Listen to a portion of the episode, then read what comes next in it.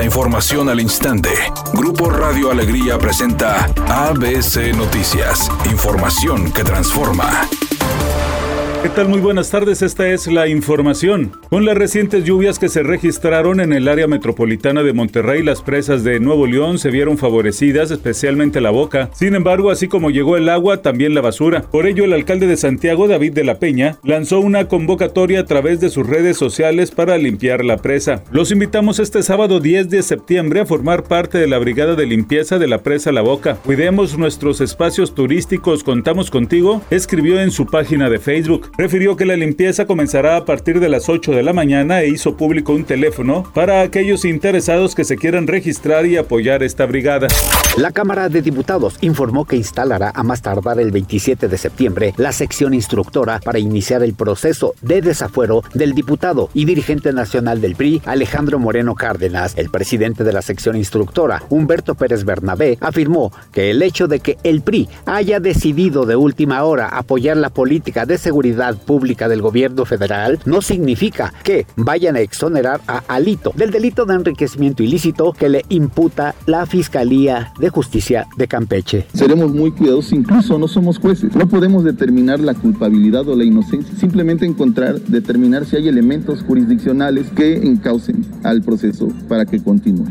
La reina Isabel II murió hoy a los 96 años de edad, horas después de que el Palacio de Buckingham anunciara que la salud de su majestad había levantado la preocupación de los doctores, y fue precisamente en las redes sociales de la familia real en donde la noticia se hizo oficial. El príncipe Carlos accede al trono del Reino Unido tras siete décadas esperando su turno, pues se convirtió en heredero a los tres años de edad cuando su madre Isabel II asumió la corona el 6 de febrero de 1952.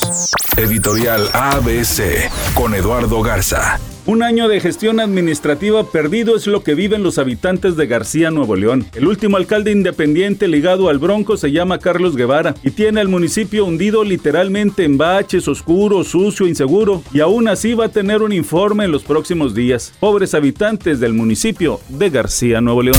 ABC Deportes informa. El día de ayer, gran partido de tenis en el abierto de los Estados Unidos. Carlos Alcaraz, el número 3, venció al número 11, Yannick Sinner, en un partido que duró más de 5 horas. Esta rivalidad entre Sinner y Alcaraz, muchos piensan que puede alcanzar tintes en la próxima década, como lo que se vivió con Nadal y Federer o con Djokovic. Así que este partido apúntele como uno de los más grandes históricos en el abierto de los Estados Unidos después de que se vio envuelto en la polémica cuando uno de sus sobrinos lo acusó de acoso, Ricky Martin reapareció y ahora contrademandará al sobrino por todas las falsas declaraciones que dio y por arriesgar de tal forma su carrera artística. Temperatura en Monterrey 30 grados centígrados.